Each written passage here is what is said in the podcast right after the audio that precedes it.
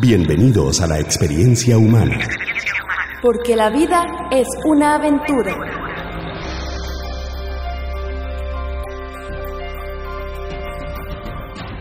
En este podcast queremos celebrar el arte, la música, la política, el emprendimiento, las ciencias, el medio ambiente y diferentes aspectos de la sociedad de Costa Rica y el mundo. Queremos explorar muchos aspectos de la experiencia humana, trayendo a invitados especiales que vienen a contarnos un poco sobre sus vivencias y opiniones acerca de temas interesantes tanto nacionales como internacionales. Conozca algunas personalidades de Costa Rica y el mundo aquí en La Experiencia Humana con Eric Werther.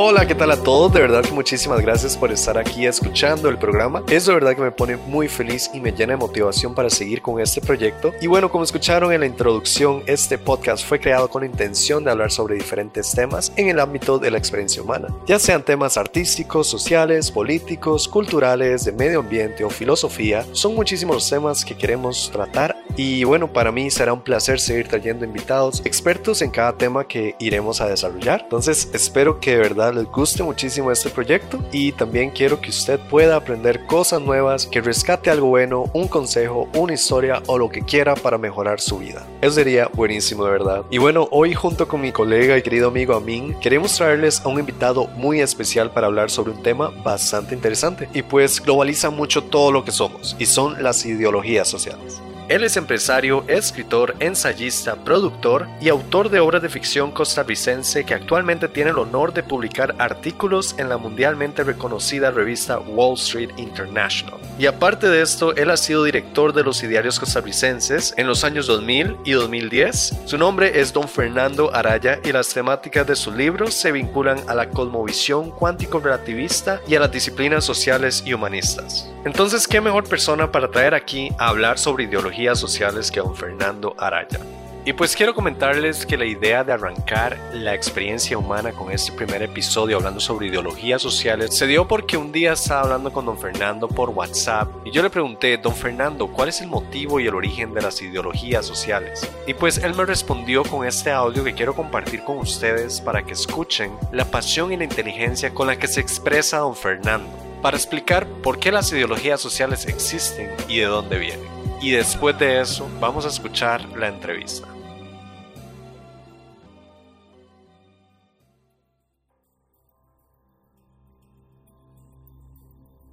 Importante pregunta, Eric. Mira, la construcción de las ideologías, entendidas como instrumento de control social y manipulación mental y emocional, acompaña a la humanidad desde sus inicios. Cuando la historia apenas despuntaba, algunos humanos se creyeron dueños del conocimiento, infalibles intérpretes de las conexiones causales que rigen toda forma de existencia y sintonizados con los destinos cósmicos, los alineamientos estelares, la voluntad de los dioses y los espíritus del agua, la tierra, el aire y el fuego.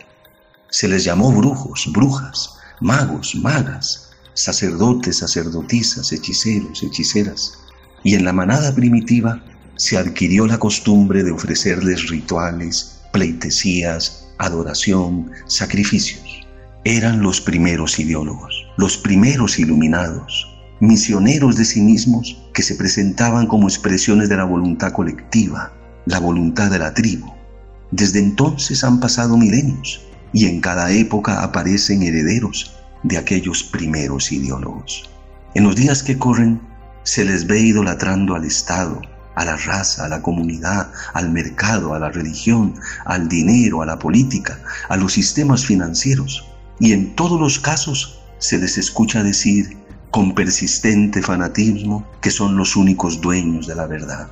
Y es desde esta pretensión de verdad absoluta y exclusiva que envuelven al planeta en odios expansivos y en autoritarismos de todo tipo.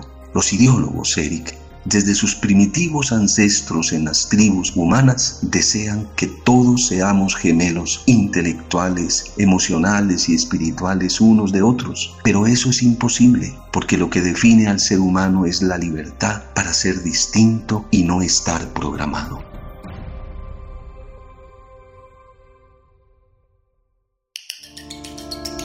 Bienvenidos a la experiencia humana bueno, muchísimas gracias, don Fernando, de verdad, por estar aquí con nosotros y compartir unos minutos de su tiempo. De verdad que es un honor para mí y para mí poder tener la oportunidad de entrevistarlo el día de hoy. Muchas gracias. Bueno, pues su trayectoria ha sido muy amplia, como lo mencioné anteriormente. Entonces, cuéntenos, don Fernando, ¿qué despertó su interés en los campos de la investigación social? ¿Cómo fue que empezó esa aventura en su vida? Bueno, eh, cuando me ingresé de, la educación media y llegué a la, a la universidad, una de las experiencias que me marcó en el primer año de estar en la universidad fue la existencia de grupos de muchachos, grupos de jóvenes que pertenecían a, distintas, a distintos movimientos, movimientos políticos, ideológicos, filosóficos, religiosos. Y todos estos movimientos buscaron convertirme en uno de sus militantes. Y entonces me topé de frente con lo que después denominé diversas formas del fanatismo. Sí, eh, entiendo. Sean de grupos eh, religiosos o políticos o ideológicos que lo que querían era convertir a este muchacho que llegaba a las aulas, convertirlo a sus creencias, a sus ideas, con un sentido poco crítico para mí. Por dicha que, que no caí en esas trampas, no me convertí en un militante de algún sistema de creencias, pero a partir de ahí nació en mí el propósito de investigar y de tratar de descubrir por qué razón el ser humano busca siempre un sistema de creencias y después busca que todos los demás seres humanos sigan ese sistema de creencias.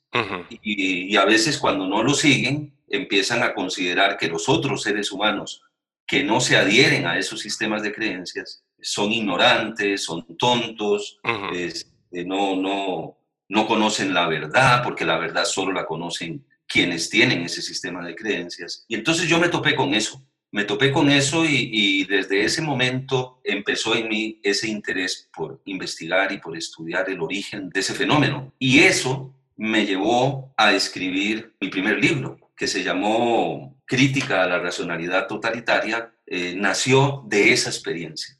Nació de esa experiencia, de esa interacción con estos distintos grupos que eran de muy diversa naturaleza, ¿verdad? Eran grupos muy distintos. Sí, y eso me parece que ha sucedido en casi que todas las religiones, ¿verdad? Ese fanatismo. En las religiones y en la política y en la ideología. Sí, la verdad en todo.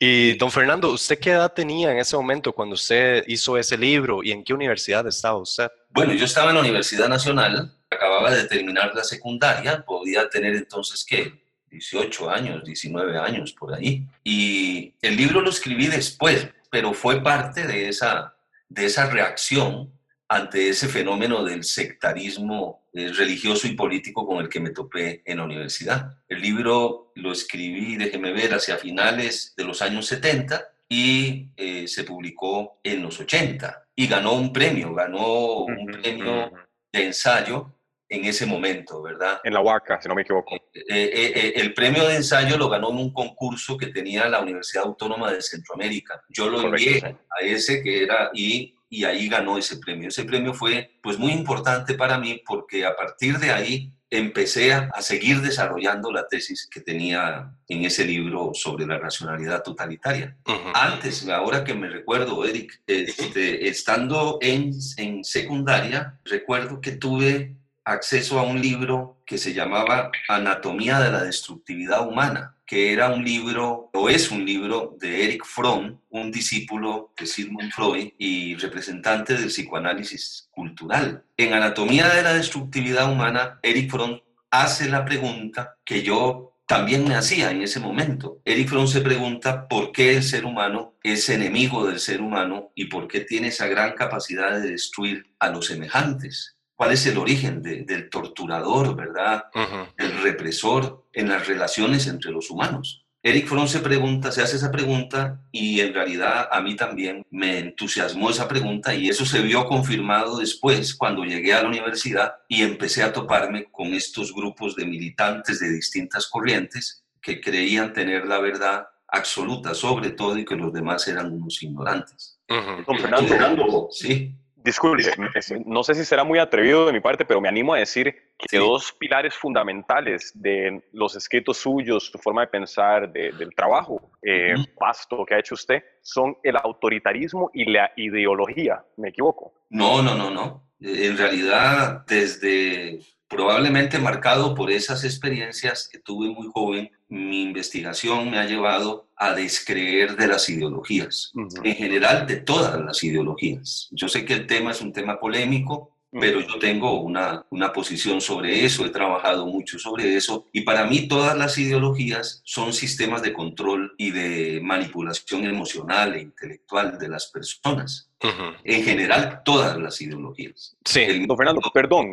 Sí, dígame. ¿Usted encasillaría a la ideología y a la cultura? Obviamente no son palabras sinónimas, pero como, como equivalentes en el ámbito social. Y perdón, Eric, yo sé que aquí me estoy metiendo, pero es no, no, no, perfecto. Es me parece riquísimo, me parece riquísimo hablar de esto con don Fernando. ¿Qué tan, ¿Qué tan importante es el factor ideología dentro de cultura? Porque la cultura comprende ideología de, ¿verdad? de, diversas maneras. Entonces, podríamos decir, ajá, hable usted, por favor. Le, le puedo decir a mí y Eric, las sociedades humanas hasta hoy necesitan de las ideologías, lo cual no quiere decir que las ideologías sean acertadas. Ajá, correcto. Simplemente, simplemente que los seres humanos en este momento de la historia y las sociedades humanas hasta el día de hoy han requerido de ideologías y requieren de ideologías para desarrollar identidad de grupo, para desarrollar discurso, retórica, para desarrollar un sentido tener un sentido a los hechos, a la historia. Yo comprendo eso y comprendo también que no se puede plantear hoy la desaparición de las ideologías, porque las sociedades humanas están requiriéndolas, las están pidiendo. Pero siempre he recordado cuando a don José Figueres Ferrer le preguntaron, estando él, si mal no recuerdo, en Nicaragua,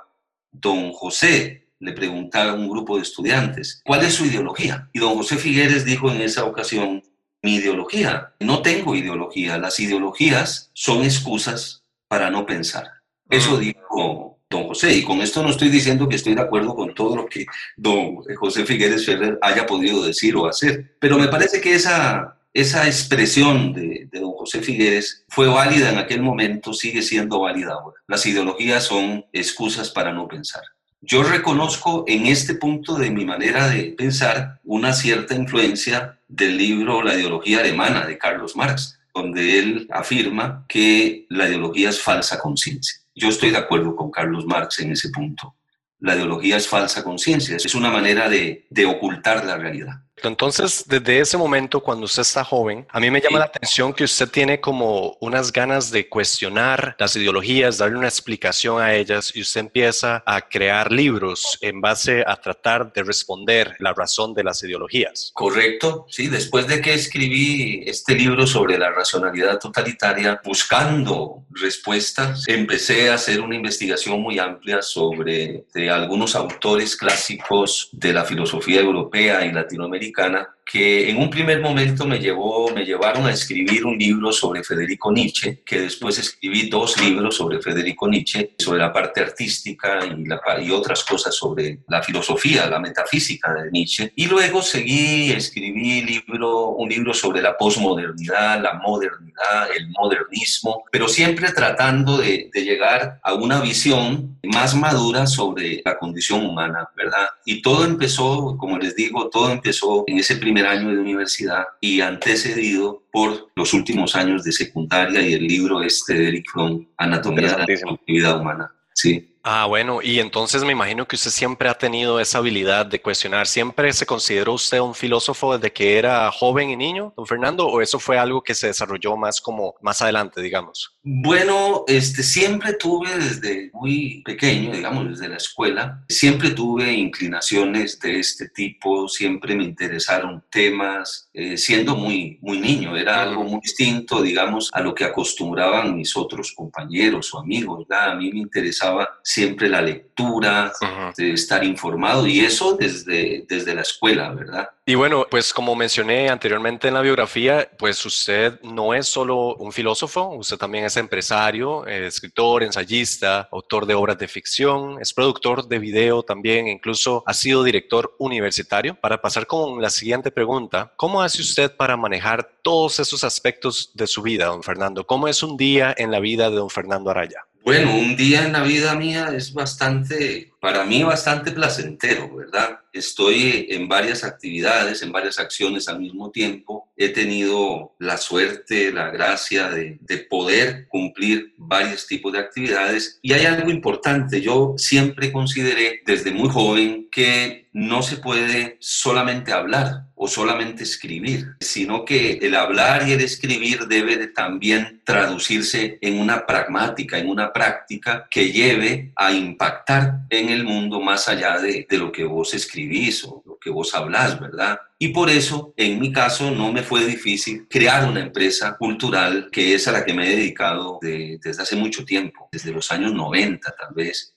una empresa cultural relacionada con la producción de libros, ¿verdad? Entonces, en un día yo trabajo en libros que tengo contratados, trabajo haciendo artículos, trabajo haciendo libros míos, además de los libros que produzco para los clientes. Y bueno, tengo mi vida familiar, en fin, ese, es una vida muy intensa, pero, pero muy, muy creativa muy creativa. Interesantísimo. Sí, claro, muy interesante, definitivamente. Y cuéntenos un poco más sobre esa empresa cultural. ¿Trabaja usted solo o también está con otras personas? ¿Cómo es que la desarrolla? Dependiendo de cada proyecto, entonces pues, se, se subcontratan a distintas personas. Ah, okay. Y en algunos casos los proyectos los desarrollo todos yo, desde la investigación, la redacción, la fotografía, la estructura de las obras, los videos, etc. En algunos casos yo hago todo el proceso, en otros casos, por razones del proyecto en específico, subcontrato profesionales, eh, historiadores, investigadores, dependiendo del área en que se desarrolle el proyecto, ¿verdad? Y entonces se, realizan así los trabajos. Ah, ok, perfecto. Y bueno, cuénteme, don Fernando, ¿cómo llegó a publicar un artículo en el Wall Street International? Eso es una, algo bastante interesante que me gustaría preguntar. A mí me invitaron un amigo que por formaba parte ya de la revista, me invitó a escribirle al director. Y le escribí al director e inmediatamente hicimos química, digamos, por las temáticas que yo le propuse abordar en la revista y por lo que él quería desarrollar. Y empecé a escribir el primer no recuerdo el primer artículo si fue sobre el paradigma del odio que escribí en texto. Y les gustó, les pareció bastante interesante los temas y seguí escribiendo y ahora ya escribo regularmente en la revista. Esta es una revista cultural global que se publica en varios idiomas, si mal no recuerdo, en italiano, en inglés, en español, en ruso, y tiene una muy amplia difusión, sobre todo la edición en español tiene una difusión muy amplia y muy importante en Iberoamérica, en la colonia latina en Estados Unidos y en colonias latinas en Europa. De manera que sí, es, es, una, es una ventana muy importante para expresar un pensamiento en estos tiempos. Sí, claro, es una publicación bastante relevante. Y pues, don Fernando, cuéntenos con todo este trabajo que usted ha hecho, con toda la cantidad de libros y artículos y la trayectoria que tiene usted, ¿usted nos puede comentar si con el transcurso de los años y con lo que usted ha madurado con el tiempo, ha habido algún cambio en su forma de pensar? ¿Cómo ha evolucionado su ideología y la retórica de su trabajo? ¿O usted se apega a como usted pensaba cuando empezó con su carrera profesional? Muy interesante. Bueno, no le llamemos mi ideología, ¿verdad? Por lo que decía al principio. sí, sí, Por eso, solo, por eso. Solo por eso, pero, este, mira, hay algo interesante en esto. A finales de los 70, principios de los 80, digamos que llegaron o concebí unas ideas fuerza que me han acompañado permanentemente desde ese momento. Yo no las he variado, esas ideas fuerza. Las he tenido desde ese momento. ¿Nos puede comentar un poquito sobre esas ideas, por favor? Sí, sí, claro que sí. La primera era esta crítica a la razón totalitaria, que ahora yo llamo el paradigma del odio, que concebí en esa época, concebí a finales de los 70 y principios de los 80. Esa crítica me llevó también a otro planteamiento que también hice en esos tiempos sobre la importancia de la autonomía, de la autonomía de la persona, la autonomía de los grupos y la autogestión, la capacidad que tuviesen las personas y los grupos de autogestionar su propia vida. Lo que Maturana después en Chile o Aristóteles desde los tiempos de la Grecia clásica llamarían la autopoiesis, la capacidad que conviene desarrollar en las personas y los grupos de ponerse a sí mismos y de crearse a sí mismos sin depender ni de estados, ni de gobiernos, ni de mercados, ni de ideologías, ni de políticos. Esa capacidad de autogestión, de autocreación, fue una idea que nació en mí en esos años y me ha acompañado hasta el día de hoy. Quizás por eso, igual lo de la crítica al paradigma del odio o razón totalitaria, igual probablemente este énfasis en la autogestión, en buscar la autonomía, es también lo que me ha llevado a crear una iniciativa de una empresa cultural como esta que he desarrollado. Sí, sí. Y pues entonces, ¿qué apoya don Fernando Araya? Sería, no voy a decir algún tipo de anarquía, pero tal vez una identidad individual. No es, no es anarquía, perdón Eric por interrumpirlo, pero viera que a mí también se me vino a la mente, es que no es anarquía, pero a mí también se me vino como esa voluntad colectiva. Sí, es como algo individual, tal vez una identidad individual. Pero es, las batallas sociales se libran, ¿verdad? En sociología siempre se habla de grupos que liberan ciertas batallas y que de ahí generan sus afiliaciones, pero sí, a mí también se me vino esa palabra a la mente, pero no le iba a decir porque yo sé que no es a lo que sí, sí. Bueno, este, fíjate que algunas personas, digamos, muy cercanas a mí, me han dicho a veces que algunos planteamientos míos pueden calificarse de, anarquistas.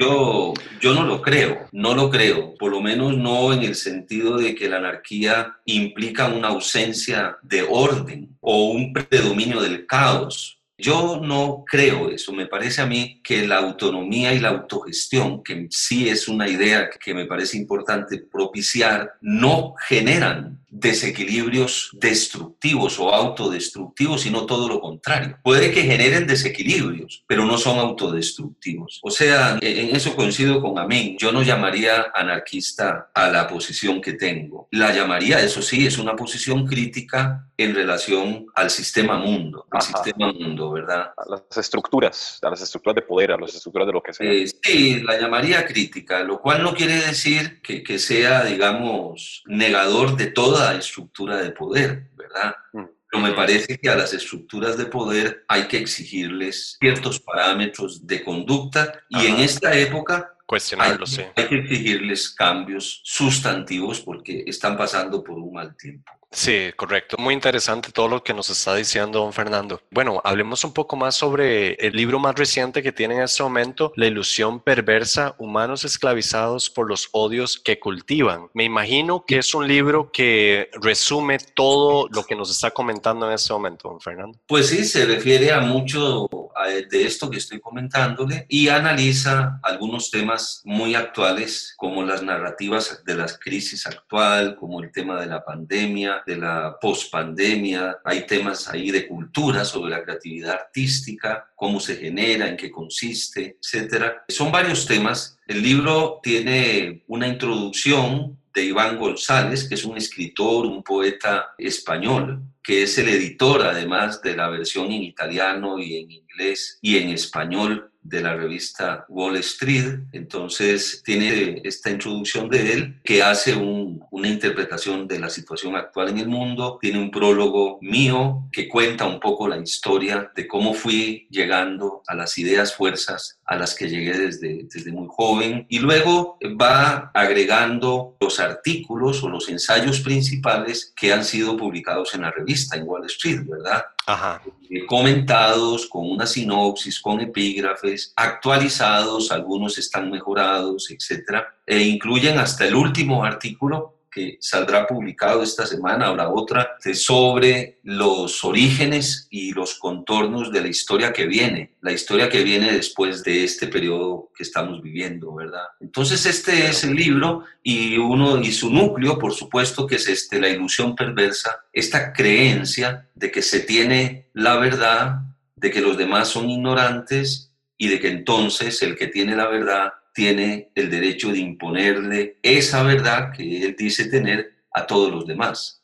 Y se los impone ya sea por la fuerza, si el otro no entiende o se resiste, o de manera pacífica, si, si el otro se vuelve servil y entonces se adapta a ese grupo, ¿verdad? La ilusión perversa es la ilusión de los iluminados. ah, ok.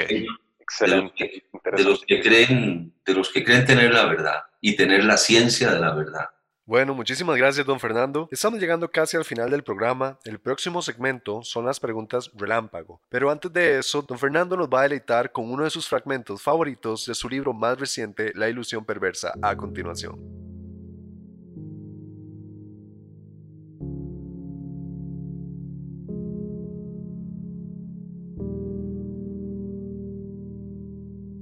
Abandonar los fanatismos, vivir sin odio en la libertad se trascienden los límites, cambian las circunstancias, se crean mejores realidades y cada época encuentra la raíz de su evolución, el hilo conductor de su aventura, el horizonte de sus esperanzas. Por la libertad se acerca el día de la igualdad y de la vida fraterna, cuando cada ser humano autogestione su vida y la navegue con remos de oro. En la autogestión, en el autogobierno creciente y expansivo se revela la vida como gracia liberadora que todo lo penetra y redime. Los sectarismos y dogmatismos son una trampa.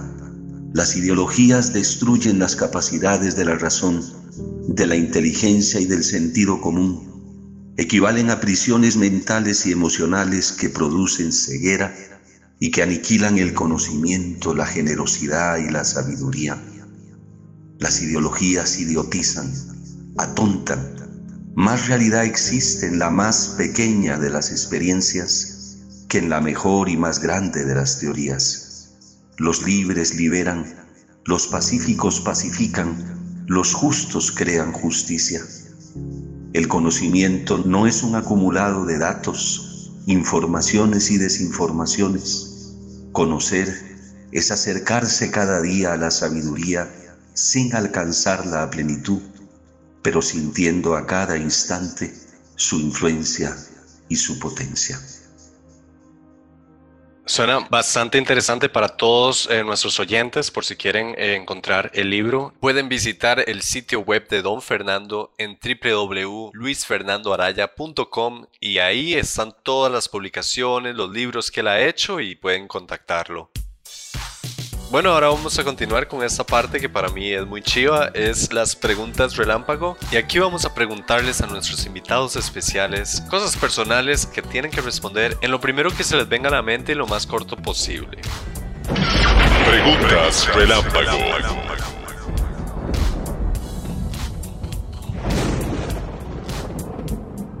Entonces, nada más te voy a hacer unas cuantas preguntas. Usted me responde lo más rápido que pueda. Bueno, ok.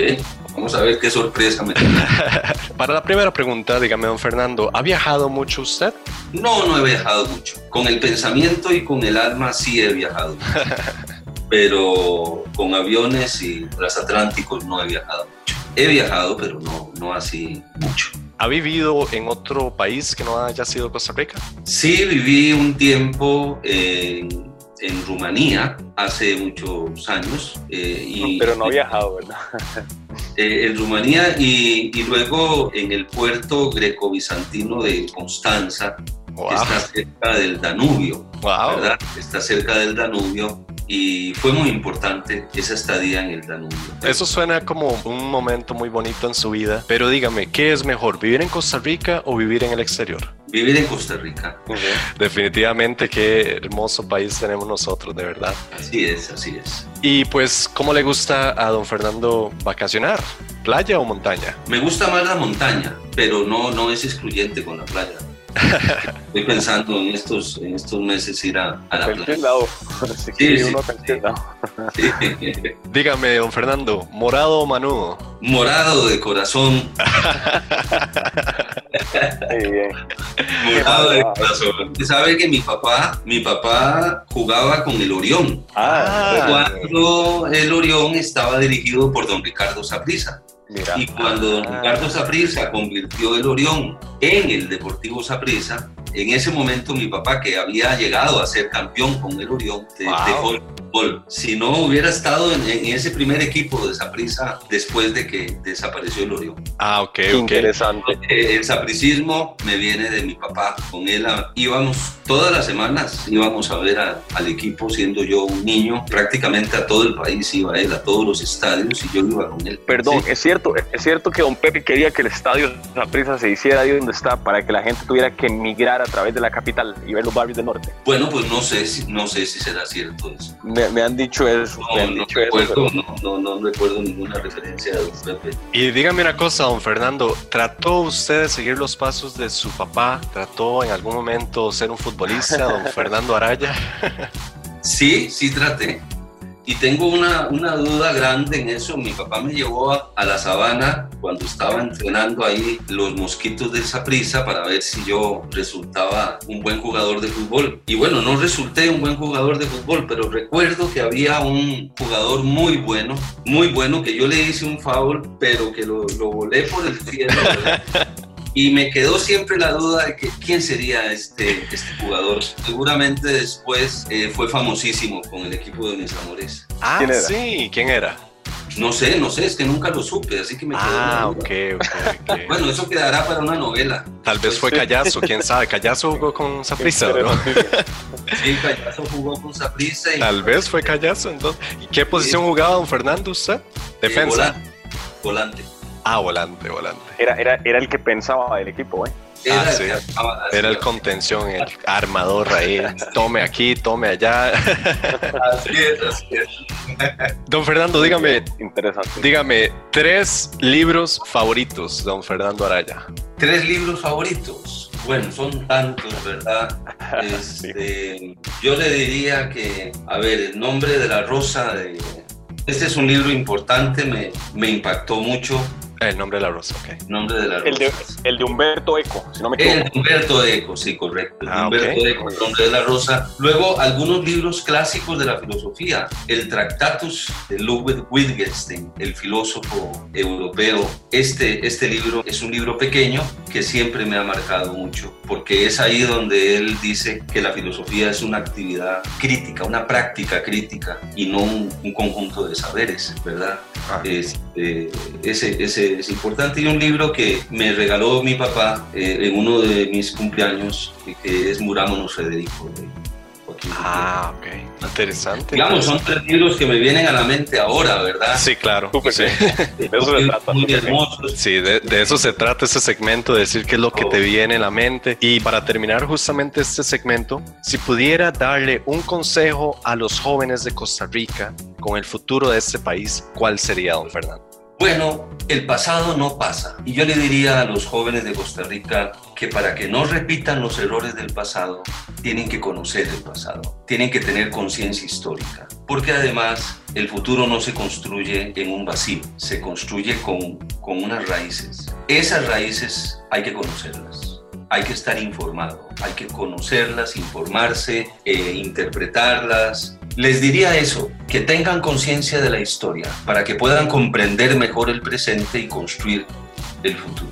Sí, claro, como ¿Quién decía el dicho? Aquellos que no conocen el pasado están condenados a, a repetirlo. Es Napoleón, Napoleón Bonaparte. Bueno, ahora citan a, Napoleón en todas partes. Era. Napoleón. Ajá, Pero yo le recuerdo esa frase a Santayana, un filósofo norteamericano, muy bien. que es el que, el que recuerdo que, que la escribe explícitamente, ¿verdad? El Muy que bien. no conoce su pasado está condenado a repetirlo. Es un excelente consejo, Excelente. Fernando, de verdad. Sí. Excelente.